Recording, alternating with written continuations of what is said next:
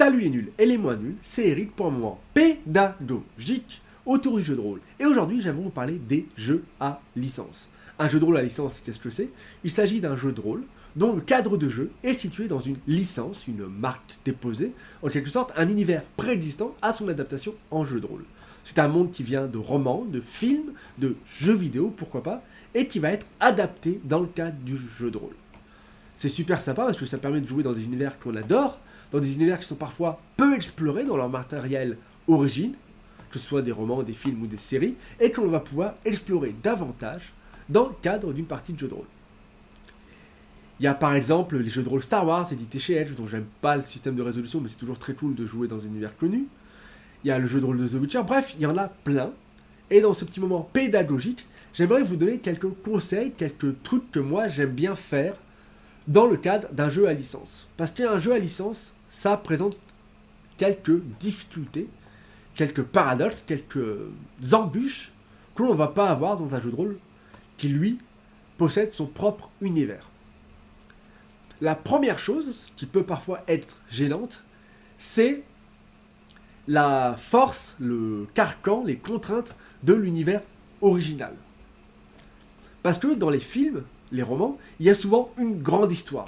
Si je prends par exemple Le Seigneur des Anneaux, il y a l'histoire de la communauté de l'anneau qui va voyager pendant euh, des milliers et des milliers et des milliers de pages et des descriptions euh, qui n'en finissent plus pour euh, détruire un anneau magique et casser la gueule du grand méchant du grand méchant Sauron. Si on joue dans l'univers du Seigneur des Anneaux, qu'est-ce qu'on fait? La grande histoire, elle a déjà été faite. Il y a déjà des grands héros. Qu'est-ce qu'on fait? Il y a plusieurs options pour résoudre cette problématique.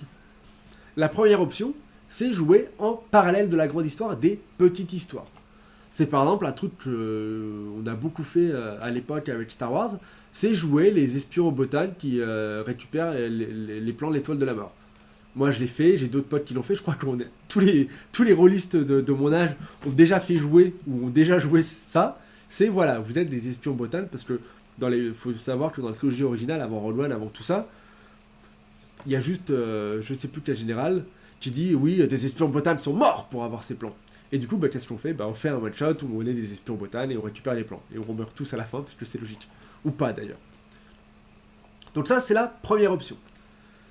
Jouer en parallèle de la grande histoire. C'est jouer des plus petites histoires qui ont moins d'impact et ça peut vite être frustrant parce qu'on sait qu'on n'est pas les grands héros. On sait que de toute façon, dans 20 euh, ou 30 scénarios, Luke Skywalker va arriver et va péter la gueule à tout le monde. Deuxième option, l'Uchronie, c'est-à-dire faire une ligne chronologique différente de l'œuvre originale.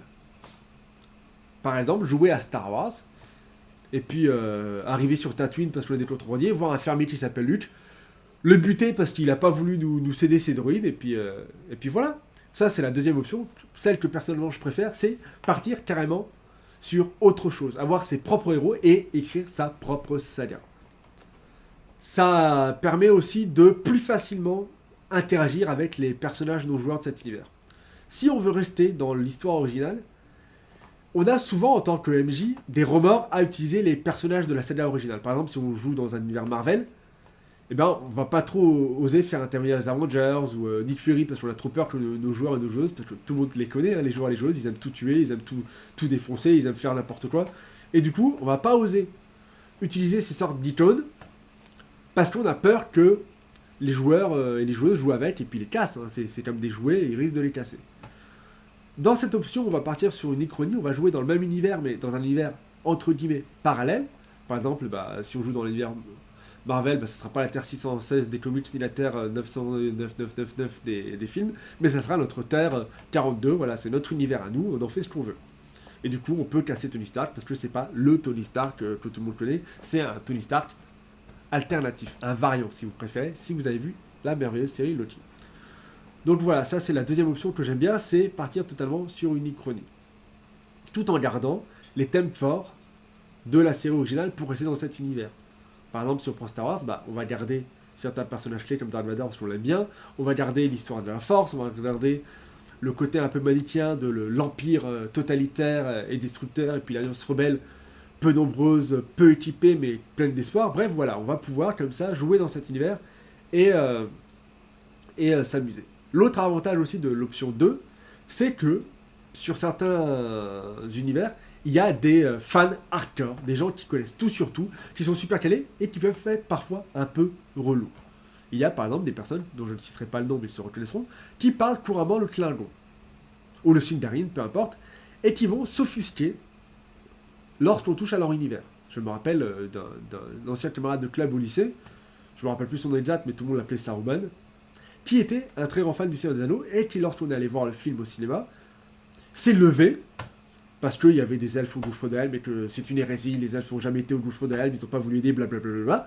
Il s'est levé, il a gueulé, en Sindarin, bien évidemment, je sais plus, euh, je connais pas le Sindarin, je sais pas ce qu'il a dit du coup, mais euh, il a dû gueuler un truc du style hérésie, bande de cons, et il s'est barré du cinéma, et nous on a continué de profiter du film qu'on a bien aimé, malgré cette petite entorse à l'univers original.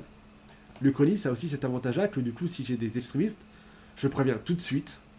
C'est Star Wars, mais c'est mon Star Wars. C'est moi le MJ, c'est comme ça, et puis c'est tout.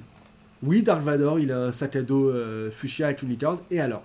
Bon, j'irai peut-être pas jusque-là parce que j'aime quand même garder les thèmes qui font du matériel original ce qu'il est, parce que c'est aussi pour ça qu'on aime Star Wars, c'est pour ce qu'on y trouve. Mais voilà, à partir du moment où on se pose nous-mêmes dans une euh, chronologie alternative, dans un monde alternatif, dans un monde parallèle, on peut prendre beaucoup plus de liberté avec l'univers, et ça, c'est super cool. La troisième option, c'est changer le cadre de jeu en regardant l'univers. C'est pas l'option 1 de jouer des petites histoires, c'est pas l'option 2 de partir en Ichronie, mais c'est l'option 3 qui est de jouer complètement autre chose tout en gardant l'univers. C'est pas une nouvelle saga parce que euh, on s'éloigne vraiment du cadre du jeu. Par exemple, jouer à l'anneau unique qui se passe bien avant les événements du Seigneur des Anneaux. Donc c'est pas le même cadre de jeu, c'est pas le même cadre temporel, c'est pas le même cadre géographique non plus parce que ça se passe plus vers la forêt noire. Bref, peu importe. Ce qui compte, c'est de déplacer temporellement, déplacer chronologiquement le cadre de jeu pour ne plus avoir à s'embêter avec la saga originale. C'est pas un monde alternatif, parce qu'on sait que dans 1000 ans, dans 2000 ans, dans 3000 ans, la grande saga existe toujours. On va pas pouvoir influer sur celle-ci parce qu'elle est trop loin, mais on est vraiment dans le même univers. C'est encore la troisième option.